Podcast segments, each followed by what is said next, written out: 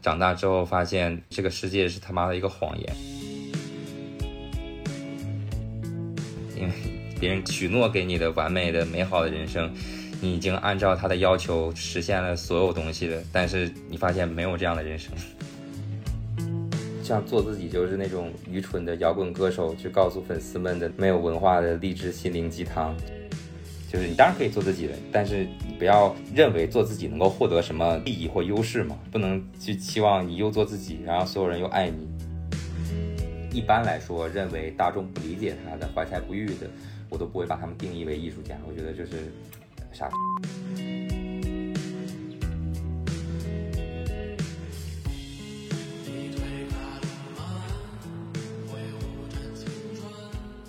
Hello，大家好，欢迎来到财大牛牛逼，我是上海财经大学一五级的 Rona，我是上海财经大学一六届的丁丁。这里是上海财经大学不务正业的聚集地。在这档节目里呢，我们会分享财经学生毕业后的不同人生选择。除了金融、财会、互联网之外，大家都在做些啥？如果你没有订阅的话，这期一定要给我们点个订阅。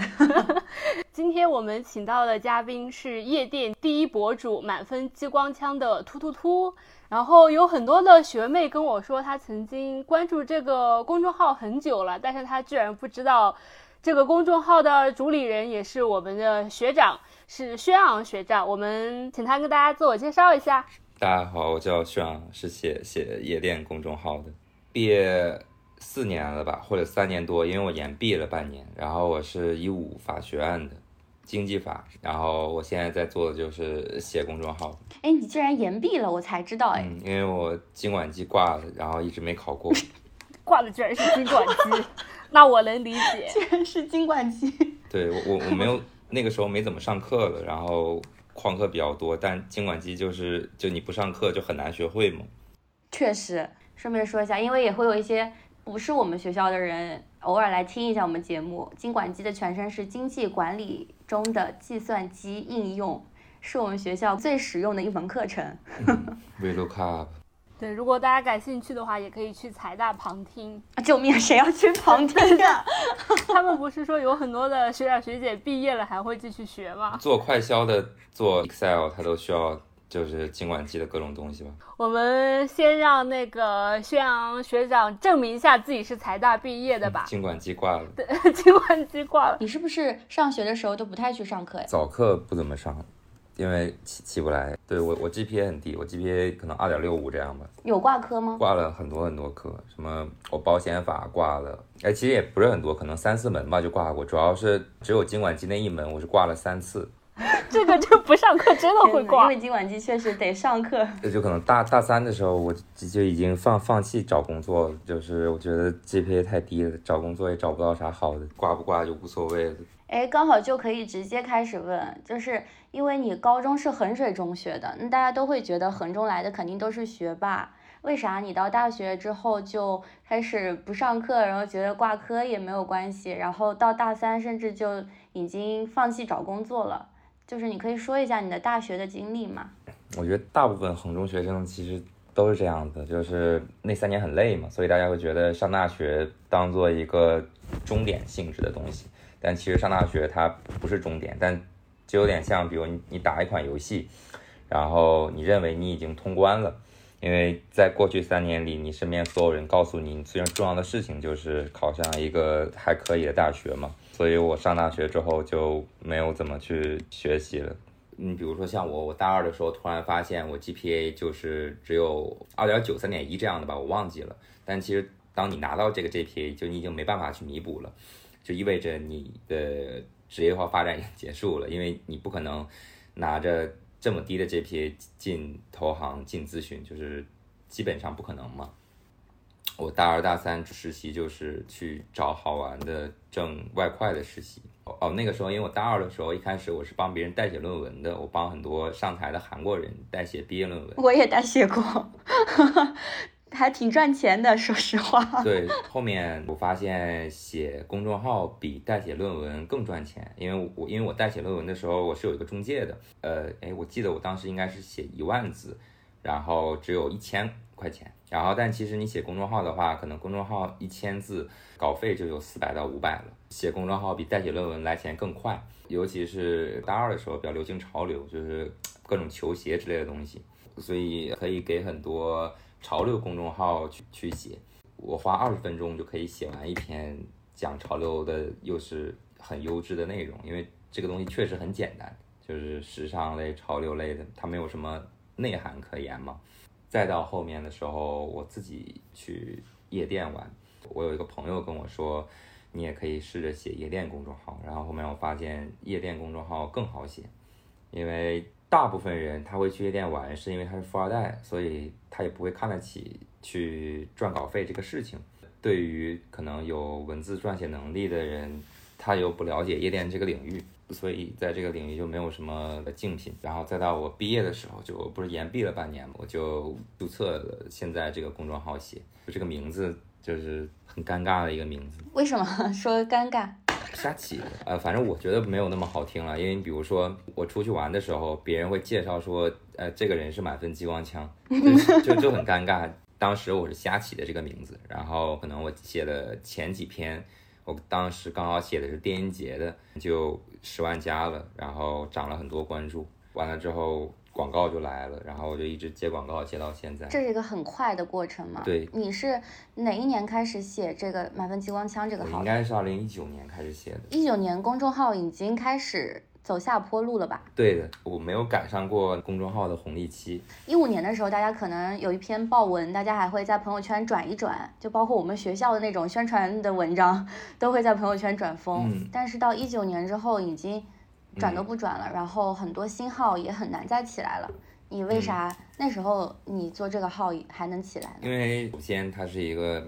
比较新颖的领域嘛，大家确实会对这些内容感兴趣。第二个是我，我其实不太不太擅长拍视频，我比较内向，就是我拍视频的时候，我觉得蛮尴尬的。虽然可能从公众号行业来说，它是一个下滑期嘛，但是就好像比如说微博，它已经不知道夕阳了多少年了，现在微博的博主也一样可以接到很贵的广告。嗯，嗯，对公众号来说，也不能说它下滑，只是对亚文化这个领域来说。做公众号，过去别人可能是那种个人博主、个人性质的东西，现在公众号它的方向变成了媒体。对我来说，我就不会把自己定义成呃满分激光枪是一个人，我会把满分激光枪定义成一个夜生活媒体。嗯，那既然它是一个夜生活媒体，其实你任何一个品牌希望去做投放的时候，你会投很多博主，但是你也一定需要一个行业媒体去帮你背书、帮你发声。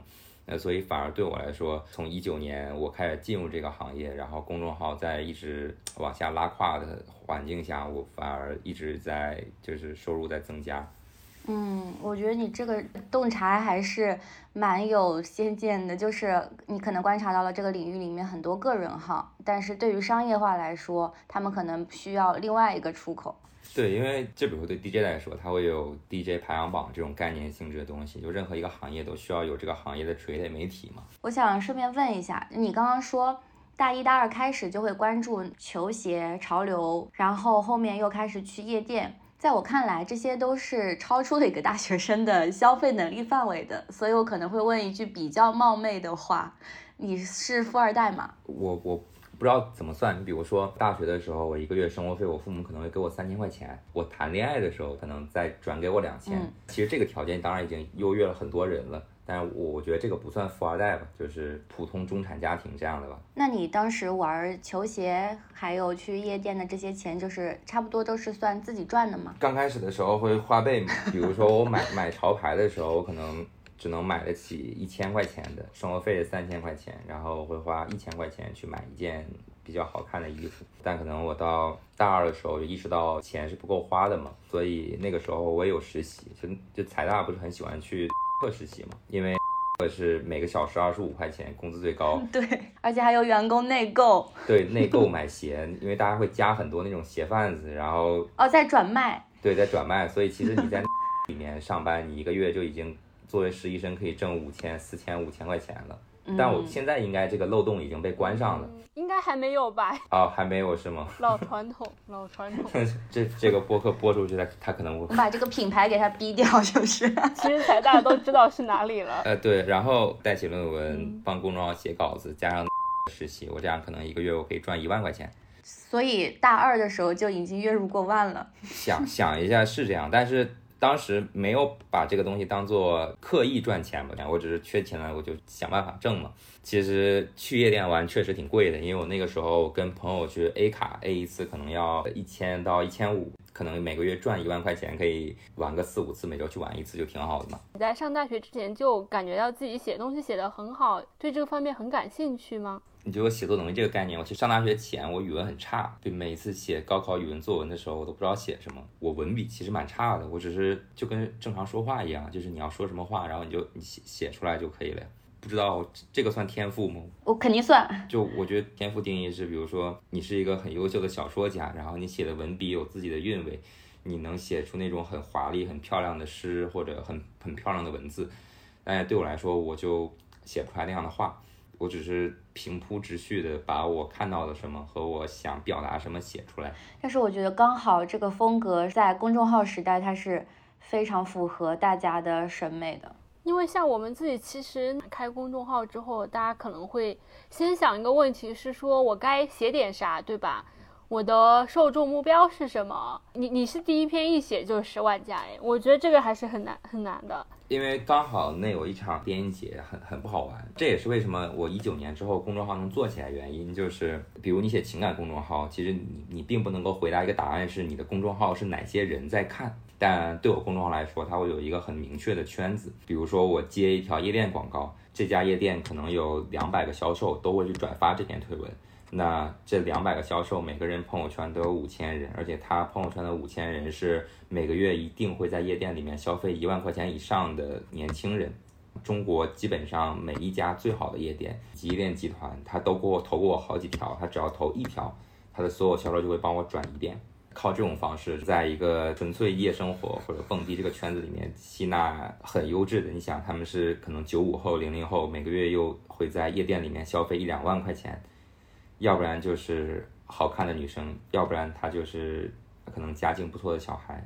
这个可能跟我内容没什么关系，但你每天看到一个号，你就会知道，你就会关注。我觉得你的内容也确实是写的很好玩，然后包括你还会写很多奇奇怪怪的东西，比如说做社会学实验性质的那篇文章，就是骂半藏森林是小三的人会不会去当小三。我我其实觉得那个社会性调查很有意思的，你们为什么会想到去做这种呢？这个东西也要回到天赋上来说，我觉得有的人就比如就刚才讨论的写作天赋这个话题是，像艺术家或者说写文字，他觉得自己不创作一些东西就会很痛苦。他觉得自己的人生是去创作，呃，但对我来说，我没有任何创作欲和分享欲。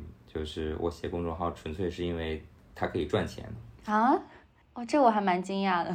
我只是知道这个选题在写之前，我就已经知道它会十万加了，它会涨很多关注，所以对我来说，它就像 VC 去投一个产品，你看到二十个选题，然后假设你是做 VC 的，你要去判断这二十个选题里面哪个选题在大众心理学上能够引起转发。就比如说半藏森林那个东西，它为什么在写之前我就知道它会涨很多关注，流量会很高，因为。本身选了一个颇有争议的一个毁誉参半的选题，然后大众就是有这样的癖好，总喜欢自视甚高的去批判别人，那就是扒出来这种那些骂小三的人，他们其实自己道德也不好。我觉得可能大家就是喜欢这样的内容。你像这样社会实验，我觉得它之所以会火，是因为基于了一一些我觉得社会心理学的知识。呃，我可能我我有很多个社会实验类似的，它。写出来也一样会十万加，那可能我每隔一段时间我就做一个，让它涨一些关注。但对我来说，我现在我的公众号不需要更多的新的关注了，因为我的客单价已经到我广广告主所能承担的极限了。因为夜店预算并没有那么高嘛，而且我是做夜店夜生活领域的，那我每一篇文章都不可避免的会触及到男女对立的议题。那只要触及到这个议议题的话。呃，就会有更多人关注你，更多人关注你，就会万一有人投诉你，你的公众号可能会被封或者影响你的商业价值。所以对我来说，我现在也不怎么想写爆款了。嗯，我听下来，我会感觉财大的很多思维其实对你影响蛮深刻的，包括你说你其实会用投资者的视角去看我这篇文章，它到底能不能成为爆款。对我跟很多朋友聊，他们都是做 VC 的，就是我反而跟做 VC 的聊到一起。对我来说，我不是那种充满灵感、生机勃勃的那种创作者，我只是抱有理性的去计算和推理。你刚刚说的很多内容都是从流量和商业的角度在考虑，那你的公众号里面会有一些你纯粹就是个人想表达的东西吗？或者说你为了承担一些社会责任也好？因为你的号已经做到这么大的话，它其实影响力也是很大的。可能你写一句话就能影响到很多人。对我来说，可能更多的责任是对夜店行业的责社会责任吧。就是希望这个行业能够更精英化、更职业化，但是对我来说，它也不算一个太大的责任吧。一定要说责任这种概念，那我希望 更多富二代看我的公众号，然后每天继续把钱花在夜店里面，然后这样钱可以流向没有钱的人，然后让社会收入更公平一点。这个算社会责任吗？涓滴经济学。我好奇你怎么看待夜店？你刚刚说希望夜店变得更加职业化、精英化，那现在是相反的吗？嗯，现在其实有很多优秀的人做夜店，比如说朋友他最近新开的一个巨型的综合体，他之前是从真格基金出来的。我还有个朋友在澳洲开夜店，他过去是花旗的副总裁，就是会有很多这样。精英式的人去再投入到夜店行业里面，比如说你之前写过一篇《衡水中学里的夜店》，里面形容夜店的原文是：这是一处逃避者交友、厌世者聚众、懒惰者躲藏，一个在所有人眼中乌烟瘴气的地方。对，像衡水中学夜店那个东西，大概比如说一种叛逆者会待的地方，但对我来说，个人，因为我我推文和个人的观点是很大程度上不同的。如果是我个人的话，我就对任何事情我不抱有什么看法，就觉得这些事情跟我关系不太大。我是一个很自洽的人，就我自己一个人在在家里面生活十几天，然后不跟别人交谈，我也能很快乐的生活下去。所以，我我可能对其他的人和事并不是那么在乎。我个人的观点就是我没有观点，但我作为公众号来说，我可以给一个很精彩的观点。这个回答也是蛮蛮好玩的。我好奇你个人为什么会。没有，我只是觉得我这个状态，我觉得我是在追寻一种答案吧。你比如说，像我很小的时候，我在想一个问题，就是比如说人生的意义是什么？我我觉得大部分人都会想这个问题。你可能在某一刻的时候，有可能是你小学在学习的时候，有可能是你初中在考试的时候，你会突然发现自己人生在一条非常既定的路线上，就是小升初，然后中考，然后高考，然后上大学。我觉得任何一个人意识到自己的人生在一条这样的既定轨道上，你都会不由自主去思考我这样做的意义是什么。比如我在衡中的时候，我一天要考九门课，考九门试。就衡中那时候有周测嘛，一天从早上七点半你坐在桌子上四十五分钟考一门，就是他一个精简的卷子，一天考九门。所以那那个时候你在想，我我我到底在干什么？我为什么要这样做？其实很多衡水中学毕业的人，他可能想法都跟我一样嘛，他不在乎世界，他会更关注于自己的一个个体的一种生活。当然，我我对我来说，我还在寻找答案。就是假如世界明天就消失了，那我作为一个个体，我人生意义是什么？当然，我在这个寻找的过程中，我就没有那么在乎其他人和事了，所以我也从来不会在网上去发表任何的意见和观点，因为我不知道它的意义在什么地方。衡水中学的这段经历对你影响很大。这个学校就是你把一头猪送进去，我觉得它都可以上一本。所以，比如说我毕业之后，呃，尤其进夜店嘛，会有人觉得考上一本很难。比如说像我在衡中念书的时候，我们班可能最差的那个人，他都上二幺幺了。我其实想问，就是你的生活环境其实有个很大的转变。你一开始可能接触到的身边全部都是所谓的优秀的同学。大家都在埋头认真的读书，大家都在走一些既定的轨道。你的物质条件其实，在那两三年之内也发生了很大的一个转变。还是一个大学生的身份的时候，就已经月收入非常高了。然后包括夜店里面接触到的很多人，他们可能之前就是富二代。这种转变，你中间会有一个不适应的过程吗？我有在杭州做过一段时间的直播带货。我的身份是做所谓的直播策划，就是一个纯纯的低端打工者的身份。但是呢，和我年纪一样大，甚至从月份上来说还比我小的一个小姑娘，她初中毕业之后就不读书了。她长得很好看，开一辆豪车，当时其实会有一种特别拧巴的感觉。我想知道你在刚刚开始经历这个阶段的时候，有过这种感觉吗？因为我我我刚开始玩的时候，我自己出去玩，我认识的可能都是一些富二代。我只是觉得他们可能投胎的运气比较好，但是像你说的这个，可能是我公众号做的有起色之后，会认识到的一些同行，他会这样的。我刚才看到下面有一个问题，就比如说为什么很多小小朋友想当网红？那我觉得，那为为什么大家会对网红的印象是一定是学习差的人才要去当网红？不就对于学习好的人，难道不更应该去当网红吗？因为你可以确实在这个行业里面很轻松的赚到很多钱。那其实这是说明这个行业短暂的是有不公平的情况在的。那你更多人进去，市场会让这个行业变得公平起来。你像包括我自己觉得，我目前。这个行业就是不管媒体也好，网红也好，博主也好，它就是以市场经济角度来说，我觉得这个行业没有那么的公平。那我觉得对于做题家来说，确实应该去尝试去从事一下这些行业，或者即便当做副业也挺好的，卷一卷，就是不要大家互相卷，去卷一些笨的人嘛。好，我记住了，我记对，就比如说一些，比如说 B 站和抖音的网红，你会觉得为什么令人发指的愚蠢？的情况下，他能够赚很多钱，会有很多人喜欢他。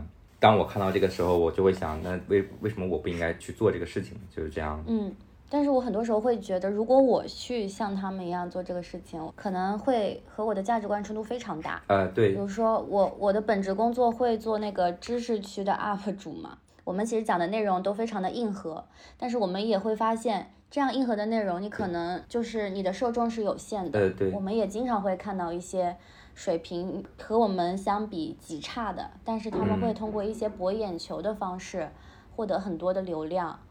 然后我们也会纠结，就是那我们这个钱，我们知道能赚，要不要去赚呢？我我觉得这这个问题是这样的，你比如说对我来说，嗯，决定做网红和博主，它是一项工作和职业。任何一个行业你需要把这个事情做好，就它就不取决于是你想要做什么样的东西，而是嗯，你希望实现是一个什么样的结果。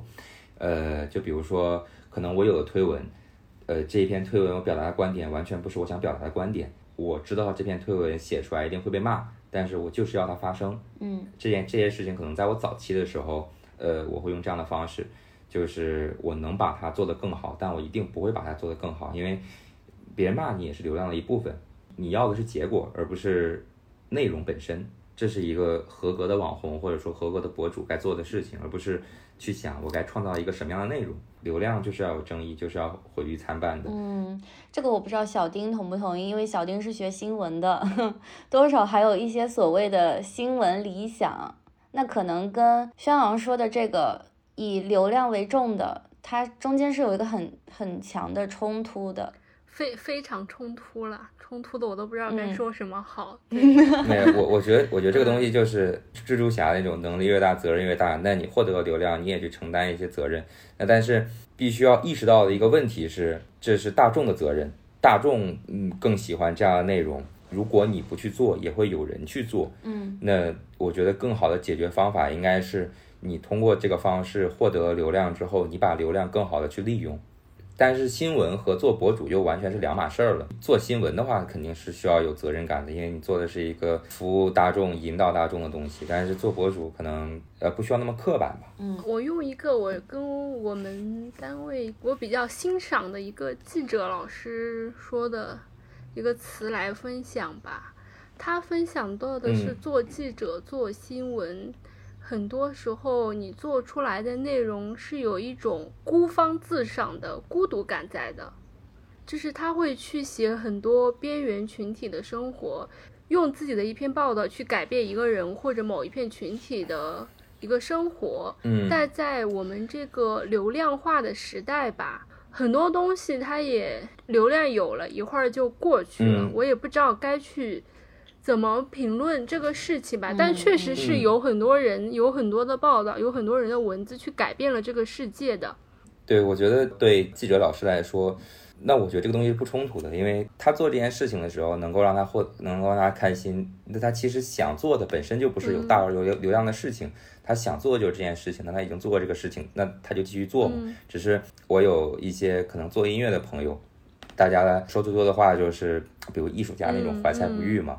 但我觉得你这不是很奇怪吗？你既然想做自己的艺术，你就不要管流量，你纯粹追求艺术。你为什么一边又当又立？你又要 自己做自己的艺术，又要强迫所有人都喜欢你做的艺术呢？不应该抱怨自己做了喜欢的事情没有流量吗？嗯，但它就是一种社会责任啊，这个事情就就是需要去有人做的呀。所以这个可能是我们自己坚持的理念。嗯，这这就很好，做自己喜欢的事情，去承担他想承担的社会责任。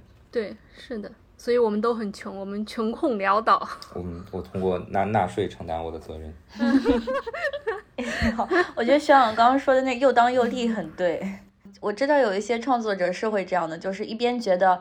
我的内容这么高级，我生产出来的东西这么好，为什么大家不买单？为什么我的商业化做的不好？真正的就是很优秀的艺术家或者内容创作者，他可以很很简单的创造出一个大众喜欢的东西，然后这个东西就是纯粹的商业流量。然后另一方面，他又有自己做的自己喜欢的事情。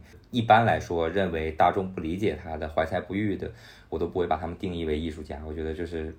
傻逼，嗯，有点像那个那个什么导演，就是拍几部商业片，然后再拍一部自己喜欢的。就是只要你有能力，你是可以这样做的，没有人阻止你嘛。哎，那我也想问，我是看到你的评论区里面有人骂你说，大家写的都是这种情情爱爱的破事儿，小仲马写的是茶花女，你写就是混圈婊，就是骂的其实挺狠的。那你回复了一句，为什么你就觉得我以后写不出来呢？所以你会有有那种你也想创造一部经典作品，它可能流量上面并不好，但是它能流传下来，你会有这种倾向吗？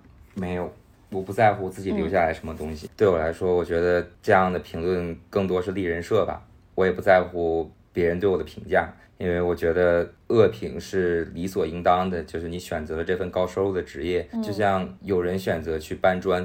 那他就一定会承担肌肉劳损。那其实你选择做博主来说，恶评就是这个职业的一部分代价嘛。我觉得你说的这句评论只是为了立人设，这句话还蛮有意思。对，对我来说，公众号是我的职业呀，就是你需要让大家去认为你是一个什么样的人吧。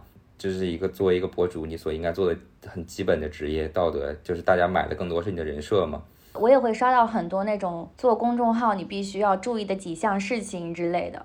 很多人的观点其实都是说你要做自己，做自己你才能长久的创造内容。但是你的观点好像是相反的。嗯，你觉得人设是可以包装出来的？不知道，我觉得像做自己就是那种愚蠢的摇滚歌手去告诉粉丝们的没有文化的励志心灵鸡汤，就是。这句太精彩，我要给它放到开头。我觉得。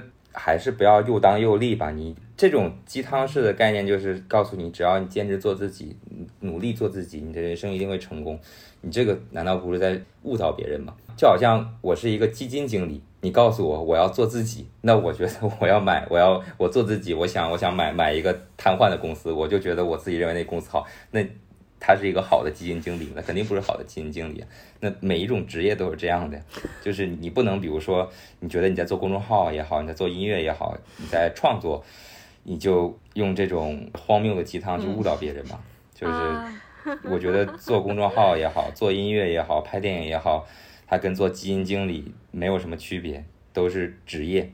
就是你当然可以做自己的，但是你不要认为做自己能够获得什么利益或优势嘛。就是不能去期望你又做自己，然后所有人又爱你。做自己，他可能也能带来一定流量，但这就是靠运气了，就纯纯靠天赋了。有的人他就是在这段时期很讨喜。对你，你不知道你做自己，大众是否会喜欢你嘛？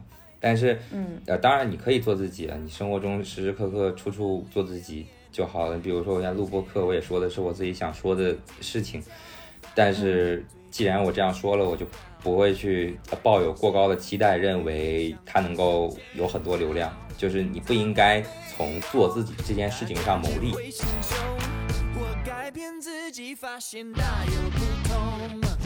新一代的朋友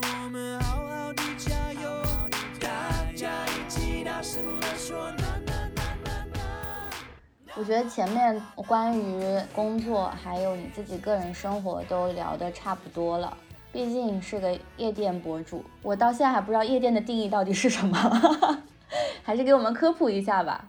夜店和酒吧是不一样的东西吗？这个这个定义就是纯粹，比如说属于大众的心理认知吧。像酒吧，比如说就是呃没有舞池，没有 DJ，然后夜店会有舞池和 DJ，然后可能音乐更让人跳舞一点。这里面会有所谓的鄙视链吗？鄙视链，我觉得只要任何东西都有鄙视链。就比如会有蹦迪的人，他觉得你可能去酒吧是因为你穷；再比如说去 live house 的人，他会觉得去夜店蹦迪的人没有文化。然后夜店里面有有那种很亚文化的，就是地下夜店。那去亚文化地下夜店的人会认为去主流商业店的人没有品味，没有音乐素养，很 low。但是去主流商业店的人又会觉得那些去亚文化的，在舞他们在舞池里面蹦迪，他们不开卡，会觉得他们很穷，穷讲究。哎，我接着问你一点好玩的吧。我看你文章里写过什么，你怼黄过好几个夜店，咋回事儿？怼黄夜店这个东西，其实就是心理学吧。就是如果你去让所有人都给某一家夜店灌注一个标签和印象，这家夜店很可能就黄了。就这个世界上没有完美的人，也没有完美的事物，看你如何去放大缺点，降低优点。那像我们卖广告卖得好，很大原因就是因为第一个是我们流量层面很好，第二个是技术层面上我们能够对一家夜店提供很好的营销策略。提供很好的营销策略，这个是指什么？你会给他们一些建议吗？对，这个东西是一个比较好玩的事实，就是就大家可能认为夜店广告是每家夜店每个甲方。会给你不同的 brief，然后这个 brief 里面有它各种独特的事情，但其实事实是，所有夜店都只会告诉你同样的事情，就是我有很多富二代，我有很多美女，我有音乐很棒，我的空间很好，然后除此之外，他们不会告诉你别的东西的。大家的卖点都是一样的，是吧？对，卖其实它大家的卖点是一样的，但是。你不可能去每一家夜店都写一样的卖点，我们会给不同夜店去创造它的营销定位吧。你比如说，哦，这个我可以说几家倒闭的夜店的名字，就比如说，呃，很早之前杭州有一家夜店叫 EX，他们来找我。其实他们这种产品在那个国内每家城市都有，就是 没有什么特殊的，它只是它就是一种韩国式的放 bounce 音乐的夜店。但是我帮他去做的一个炒作就是，不好看的人不让进去，去说有一个大哥花了十万块钱，就是死活不让那个大哥进。那这样大家会觉得哦，这家夜店人群很有意思，然后于是那家夜店在杭州就火了。所以这个故事是你编的吗？对，当然是编的了，就是真真实的，怎么可能会有大哥花十万？然后，然后也有很多，比如说，比如说 Boom Shake 吧，他们找我们做过很多广告投放。我们从一开始去走的营销策略就是让所有人都认为 Boom Shake 有很多很多的网红，这个是我们内容写的很成功的。因为现在很多人写 Boom Shake 的时候，基本都是去引用我我们的内我我写的内容，就是我们从王思聪和孙一宁那个时候的撕逼，然后开始，就是给大家营造一种所有杭州的网红都去 Boom Shake 过生日，对你在 Boom Shake 转角就能遇到几百万粉丝的网红，然后杭州的科技新贵、阿里巴巴上班的什么这些人。和各种各样的大网红，他们永远会在 Boom Shake 里面。我们把它做成一个 类似于思想钢印一样的钢钉，植入到每一个玩家的脑海里。嗯，这个还挺有意思。这个时候，当你选择 OK，我今晚去蹦迪的时候，另一家夜店和 Boom Shake 去比，你脑海中永远会浮现就是 Boom Shake 网红多。那我当然想要去网红多的地方了。我又很有可能我随便搭讪一个女生，就是我在抖音上刷到的百万粉丝的网红。谁不希望能够去发生这种？幻想里的故事，就是每个人都在看抖音，每个人都希望自己成为聚光灯下这个舞台故事的主角。这个算是你独创的吗？就之前的这个行业里面，是不是没人这么干过？对，之前这个行业，呃，其实甚至夜店会投广告，也是因为我写了公众号之后，夜店很多夜店才会去投广告的，因为他们看到呃哪几家投了有效果，然后他们也会去投放我们，然后我们会帮他们做一个营销的定位这样的东西。对，然后还有一个，就比如说像过去看一些呃新闻吧，报道夜店的时候，永远会说门口停了多少辆超级跑车、帅哥美女。那其实你会发现他们没有什么更多的可说的东西。对。但是我们创造的内容就在于，除了提帅哥美女、富二代超跑，也能给去创造给夜店创造一些营销的理由。再再来再来点好玩的吧，因为我之前其实只去过一次夜店啦，嗯但是但是当时是处于我工作特别不顺的时候，整个人非常的嗯抑郁，所以也没有跟周围的人交流，就是他们音乐 DJ 响起来就在那儿瞎蹦狂蹦，非常的快乐，一直是大概蹦到了早上的四五点才撤了。那个时候可能会觉得蹦完之后其实也蛮也蛮空虚的吧，就是你也你也不知道第二天你该干点啥。我比较想问的嗯是，你去夜店，你会找到那种让你可以长驱进去的一些事情嘛？就比如说，你可以跟一些正常蹦迪的人产生一些什么样的交集？会不会跟他们成为朋友，或者或者是像小说里写的发生一些美丽的邂逅？这个东西就很正常，会会有很多朋友，也会有很多美丽的邂逅，就是很常见的。小丁用词好好谨慎，职业忍不住职业习想惯笑。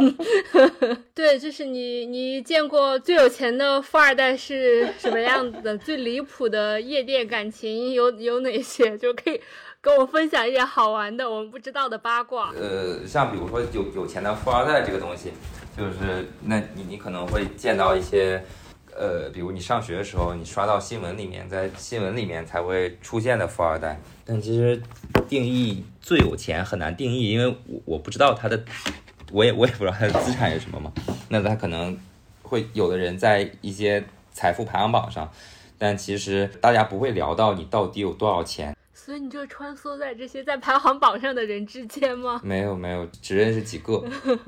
但你说离谱的感情纠纷，我想到一个跟富二代相关的，好，前后连接上。有一个很著名的富二代吧，就是很有名气的那种，叫他 A 吧。然后有一个女生 B，她有一次在夜店里面认识了那个很有名气的富二代，他们就发生关系了嘛。这是一个很有意思的想法，就是女生觉得自己被那个富二代睡了，然后又会看到新闻里面。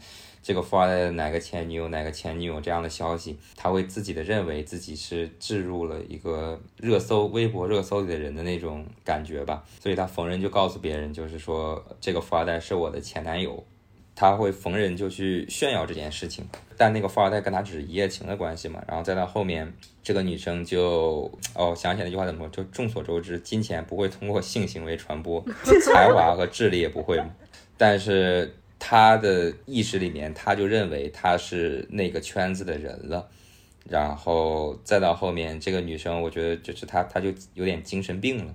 她每天都去打气，就是笑气，就是感觉就是她，她没办法接受自己其实已经，其实并不是，她可能沉醉沉浸在这种幻想里面，到现在就是她整个人的精神不正常。每天去跟很多人借钱，他同时也会跟一个又一个假的富二代谈恋爱，就是假的富二代是什么意思？假的富二代这样，你比如说，假设一个人走过来了，他跟你说我是富二代，你有什么方法能判断出他是不是富二代呢？什么方式？我一般不会判断这个东西，因为他是不是富二代来说跟我没有什么关系。但是如果你是一个女生，你又是一个想钓富二代的女生，你你你你有什么方式判断出一个男生是不是富二代呢？就是如果他说我有钱，他开了一辆超级跑车，他在夜店一下买几十万的酒，那首先他买的这个酒，夜店是有存酒这个概念的，他可能是一个富二代的小弟，但是他可以用富二代的存酒，可以用富二代的车，啊，他可以把可能价值几百万的名贵的酒端在夜店卡座上，然后他开着一辆法拉利。那你根据这个情况，你怎么能判断他是不是富二代？因为并不是所有的富二代都是那种新闻上有名气的，你能用什么企查查查到他的？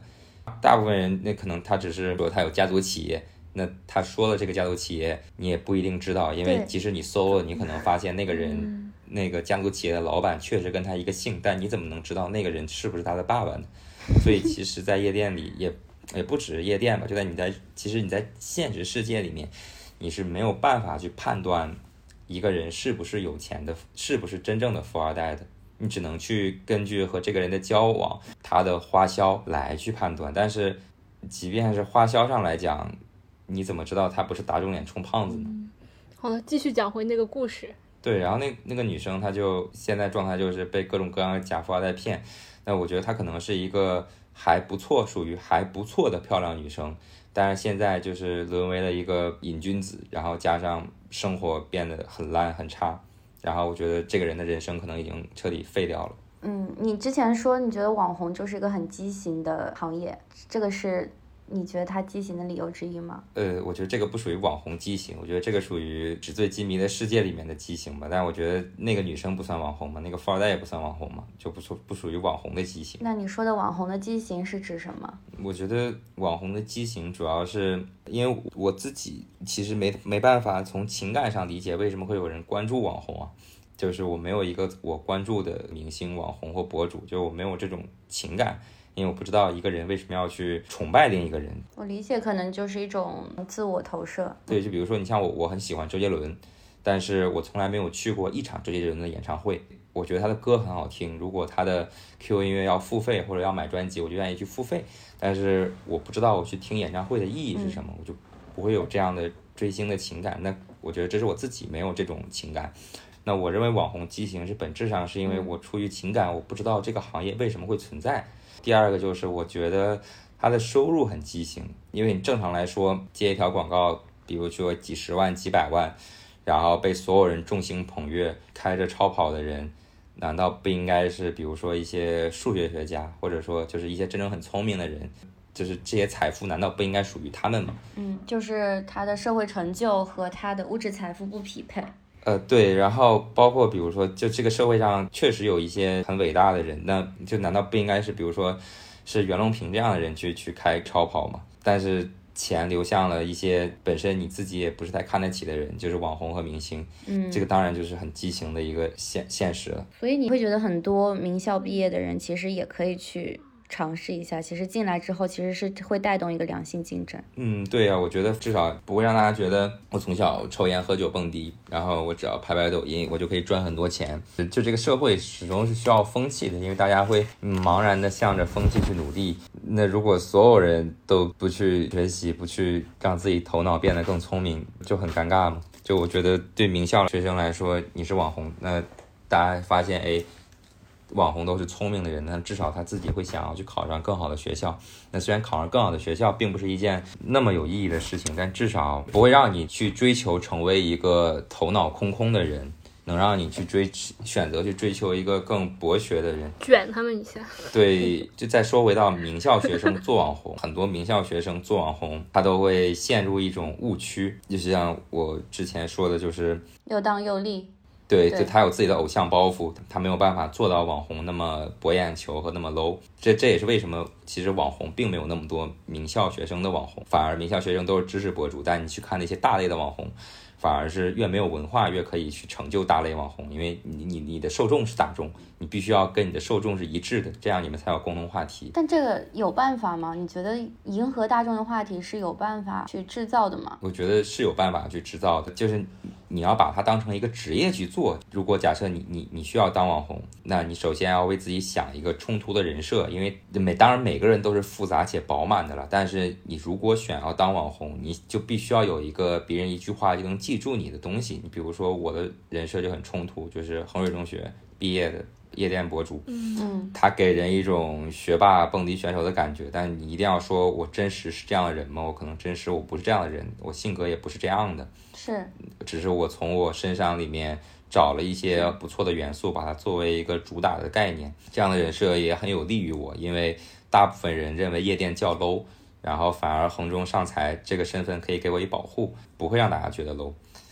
这就是好的人设。那作为好学校毕业的人，或者也不好学校毕业的人，只要是人想当网红，你就需要去从自己身上挖掘出来一个这样的人设。像对我来说，我属我觉得我属于运气好，我恰好有这样矛盾冲突的人设。因为很多人他人设只能编，编了的话你就容易被锤，被锤了你就会掉粉，就是一件很很很痛的事情。那你想好自己的人设之后，你就要围绕自己的人设去创造内容嘛。那我的人设是蹦迪博主，是财大，是衡中的，所以我会有一些内容去写社会学、经济学，会去谈哲学，让别人觉得我的内容比其他的浮躁的人更有深度。我觉得，如果听到这儿的听众，你可以去看我们我们文稿里面把满分激光枪里面写过的那一篇教你做博主的方法论附上，里面其实你讲的都还真的非常非常有用。我觉得关键还是那一点吧，就是你要想清楚你的目的是什么。如果你的目的是所谓的做自己，那可能你就不需要想这些东西。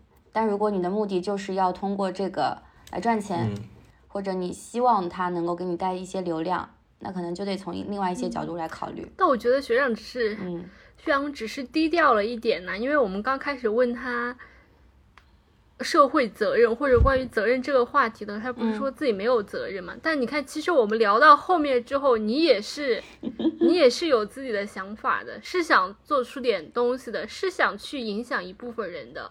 嗯，是的，我也这我也这么感觉。嗯，我我觉得，我觉得你只不过是以一种轻松的心态把这个说出来了而已啦。呃，也也不能说，只是比如说做网红这个事情，就有的人他会好奇一些技术层面的东西，我只是单纯分享我的看法，我觉得该怎么操作的技巧嘛，就我觉得纯粹分享知识，公立教育。希望这一个知识能被更多的学霸们看到。学霸们别再互相卷了，来卷卷其他行业是吧？挺好的。然后我我也很认认识很多学霸和做题家，他很年轻就取得很很高的成就，就是都可以。我觉得看个人。哎，所以我刚好想问一下，如果说，请你帮我们这个播客 想一下一个冲突的人设，求求了，我们可以放下孔乙己的长衫。就是因为我我们这个播客，他不是北大不务正业的人，也不是清华不务正业的人。就是首先上财虽然是不错的学校，但是它作为名校来说，没有那么名了，可能属于中等偏上的学校。那所以很难给人一种超级名校里面不务正业的学生那种强烈的对比感。嗯，没办法。对，然后，但是，但即便让每一个财大毕业的人去关和想上财大的人关注，它也能是一个很赚钱的博客。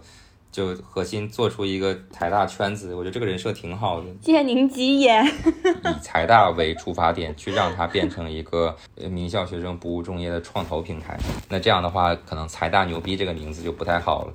它可能需要被延伸的更大的就是名校学生的不务正业，可能财大只是能获得一第一波基础流量，靠熟人的流量来说，往后延伸的话，你一定要去做复旦的采访，要去做交大的采访嘛，要去做清华北大的采访嘛，然后还有国外名校，只是你会把访谈局限到所有名校毕业且不务正业的人上，就但这个东西是是可以报的，呃，每个话题大家会有同感，然后经济是下行的。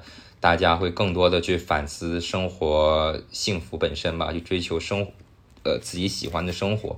那名校学生又是就是其实反思的最多的一个，因为我们从小受到的教育是告诉我们，考上了名校，努力实习进大厂，你就能得到你所想要的一切。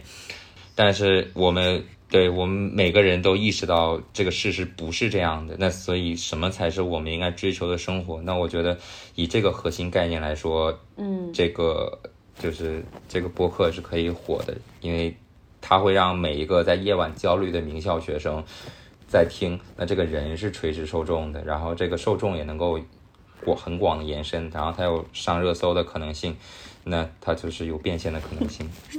我觉得核心还是能够用价值观把大家聚集起来。嗯，这个价值观就是彷徨一代嘛。我我定义我们这一代就是彷徨的一代，因为你这长大之后发现，就是这个世界是他妈的一个谎言，因为别人许诺给你的完美的美好的人生，你已经按照他的要求实现了所有东西了，但是你发现没有这样的人生，我觉得我我们这一代都是这样。但也没有那么惨了，更惨的同龄人更多，因为至少我们就是也能大差不差。那还有没有考上好学校的，或者家庭条件很差，导致他没有办法去上学。就我觉得，其实从宏观社会层面来看，我们的忧伤和彷徨更像无病呻吟吧。我觉得，我觉得很多时候，我们的虽然说很迷茫，但是迷茫是因为我们其实选择还蛮多的，因为选择多才会去纠结嘛。对，就是我觉得大家也没有活到那么那么差，即使找不到工作，更多也是因为我们想去的工作是呃十三、十四薪互联网大厂投行。那其实一定要说名校毕业的找不到工作，咋可能找不到呢？还是可以找到，对的，但其实我觉得更多的还是大家开始更清楚的问自己想要什么了吧，问自己到底开不开心了吧。就是你刚刚说的是对世界编造的一个谎言，就在这个谎言里，我们有了自己的意识。对。然后，所以现在你要想的是做什么事情嗯让能让自己觉得开心就好。嗯，那那你现在开心吗？我一直挺开心的。就自从选择了这个职业之后，是吧？也也没有，我在我在衡中念书的时候也挺开心的。我在那个状态下，我去找一些学校的漏洞，也也也活得很开心。我觉得，嗯，每时每刻的我都都按照自己的想法活得很开心。是什么学校？学校的漏洞？啥东西？就比如说你在衡中上学的时候，虽然你早上的时候需要跑操嘛，但其实你有两种方法可以避免跑操。第一个是你去当那个小红帽或小黄帽那种管理人员，监督大家跑操。其实你可以晚起十分钟，然后不跑操，只站在那里，甚至不早读，因为那早读的过程中你要去就是去查一些东西，然后直接吃饭去都可以。啊。然后呃，像衡水中学它很严格，你违反纪律的话，其实你可以回家休息一两周。所以你就违反纪律回家休息是吧？是你吗？对。第一个选择，他需要考核的，并不是所有人能考考核到。他觉得一定要就是性格好的学生去才能去做这个东西。然后，但我觉得就回家来说，就比如说我会跟我爸去去达成一个协商嘛。就比如说月考成绩，我考了系列第一名，然后那我下一个月我就可以。回家放放一周的假啊！你爸同意是吧？嗯，对他他觉得，但这样能让你成绩变得更好，为为什么不同意？感觉挺好的，感觉你在找一些系统的 bug，然后在这个 bug 里面，你自己可以活得很开心。人人人就是这样嘛。你像我读书的时候，我我其实不喜欢文科，就一定要让我觉得偏好的话，我可能更喜欢理科，但是我选的是文科。因为文科是文科是你不学习也可以考很高的一门，对，然后同时文科的数学特别简单嘛？难道也不是？哦，没有没有，我因为我我我思维比较理科生，所以文科数学对我来说就就就很简单。这个思维其实你后面做这个夜店公众号其实也是这样想的，你还是在找 bug。你在整个系统里面找 bug，对，所以对我来说，我只是当下的情况，我去选择一种我自己能生活的最好的情况。就我觉得我可能我运气比较好，就是我回顾我的整个人生，我至少我觉得，呃，我可能每时每刻都挺开心的吧。哎，你觉得你自己承担的代价是什么？因为上期我们问那个代代自由的代价是什么吗？对，你觉得你选择了现在这样，自己承担的代价是什么？没有哎。没有哎，因为我我我的人生观点追求的永远是最小代价获得最多幸福，所以我觉得我没有什么代价。那一定要说代价，经常蹦迪喝酒，可能我的身体会不好吧，但是我没有感到一个明确的特征，但我觉得我的身体一定会不好的。但是这东西就是我自己选的。然后那再说代价，比如说呃，大家会给你打上夜店的标签，别人就会觉得你低俗，你 low。但对我来说，我不太在乎这个东西。我相比于夜店行业其他人，比如说有有有美女 DJ，你比如说，如果你看到抖音上美女 DJ，你会发现她留言里的每一句话都是在羞辱她。你爸妈知不知道做这个娶娶这样的女孩彩礼要给多少钱？这样的女孩能谈吗？这些这样的女孩都是什么人在泡？都是什么人在玩？然后富二代只是玩玩，就是每一个人都在去羞辱她。那我觉得相比下来，他们受到的代价比我更多，所以我我觉得我没什么代价。好，这又是我被治愈的一期。好的，我懂了。好，那我们今天的节目就到这边结束了。大家如果喜欢这期播客的话，记得一定要帮我们点关注，然后转发一下。大家也可以关注一下满分激光枪的公众号和知乎，都是叫满分激光枪，是吧？啊，对，谢谢。大家如果还有更多想问轩昂的，包括关于夜店，还有什么更多想问的问题，有可都可以在我们的评论区留言。那我们今天这一期就到这里结束啦，谢谢轩昂，谢谢谢谢谢谢，拜拜拜拜，拜拜拜拜拜拜。